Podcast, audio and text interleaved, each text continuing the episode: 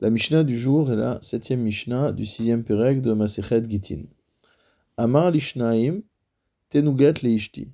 Si jamais un mari a dit à deux hommes, donnez un get, donnez un acte de divorce à mon épouse. Olishlosha, ou s'il s'adressait à trois personnes et qu'il leur a dit, quitte vous get, écrivez un get, utnu leishti, et donnez-le à ma femme. Hare elu veitnu ces personnes devront écrire le get, effectivement, et le donner à l'épouse. Quel est le chidouche? Le Barthénois explique. Afalgav de loamar kidvu utnu. Bien qu'il n'ait pas dit dans le premier cas, écrivez et donnez. Il a juste dit, donnez un get à ma femme. Ils devront eux-mêmes écrire le sofer, les ils ne pourront pas dire à un sofer, à un scribe d'écrire, l'artom, ni à d'autres témoins de signer. De lav beddin, shavinhu le tzavot le acherim, edim shavinhu. Car le, mari ne les a pas nommés pour constituer un beddin, il les a nommés en tant que témoins. Vn, shluchav, hen, hen, edav. Et ils sont à la fois ses envoyés et ses témoins. C'est-à-dire que l'un des deux, l'une des deux personnes à qui on a dit donner un guet à ma femme, l'une des deux personnes devra écrire le guet, et les deux devront signer sur le guet avant de le remettre à la femme. Dans le cas des trois personnes où il a dit quitte vous get ou ishti, il a dit euh, la formule normale, la formule qu'il fallait dire. Il n'y a pas de ridouche supplémentaire, au sens où ça va être la même chose que dans le cas précédent, mais c'est simplement pour confirmer que en nommant ces personnes envoyées, il ne les a pas nommées Bet-Din, et En Shaliach ou Shaliach, une personne qui a été nommée comme Shaliach ne peut pas lui-même désigner un autre Shaliach, donc il faudra que ces trois personnes s'occupent à la fois d'écrire et de signer le guet avant de le remettre à l'épouse. Amar Lishlosha. Si maintenant, à nouveau, le mari déclare à trois personnes Tenugat leishti, tout simplement, donner un get à mon épouse. Il ne dit pas le mot de quitte-vous, écrivez.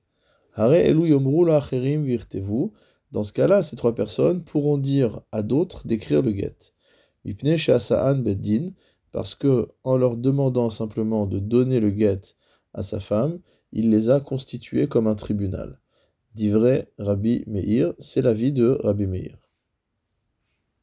On n'a donc plus ici, d'après Rabbi Meir, le problème de Enchaliar ou Shaliar, qu'un envoyé ne peut pas nommer un autre envoyé, un émissaire ne peut pas nommer un autre émissaire. Ici, il ne les a pas constitués comme émissaires, mais il les a constitués comme beddin, donc ils sont en droit de nommer quelqu'un pour rédiger le get.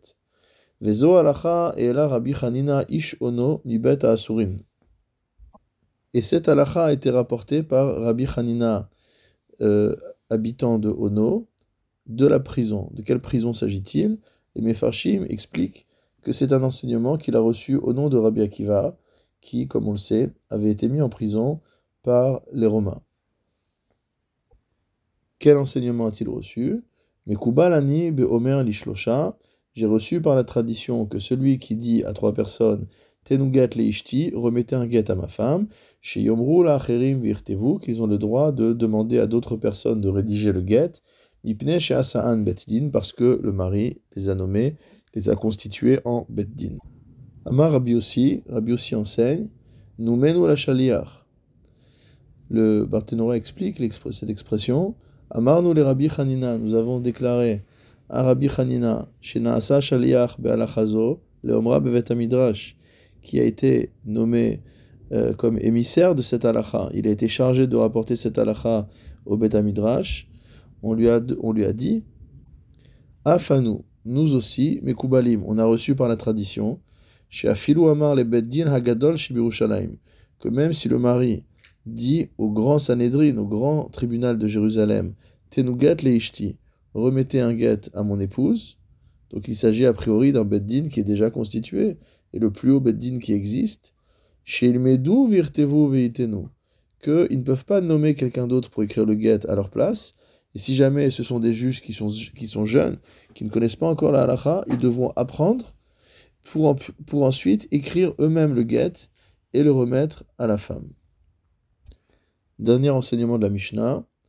Amar la Asara. Si jamais un mari déclare à dix hommes, Quitte vous get leishti, écrivez un get pour ma femme. Echad kotev. L'un va écrire le get, ou shnaim chotmim, et deux autres vont signer ce get.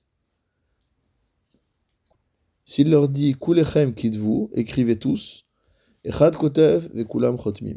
Un rédigera le get, et tous devront signer. Les fichar, c'est pourquoi, ils echad mehem, si jamais l'une de ces personnes décède, hareze get batel. Ce get, cet acte de divorce, sera considéré comme étant nul et non avenu, puisqu'il ne pourra pas être fait selon l'ordre du mari qui voulait que toutes les dix personnes signent ce get.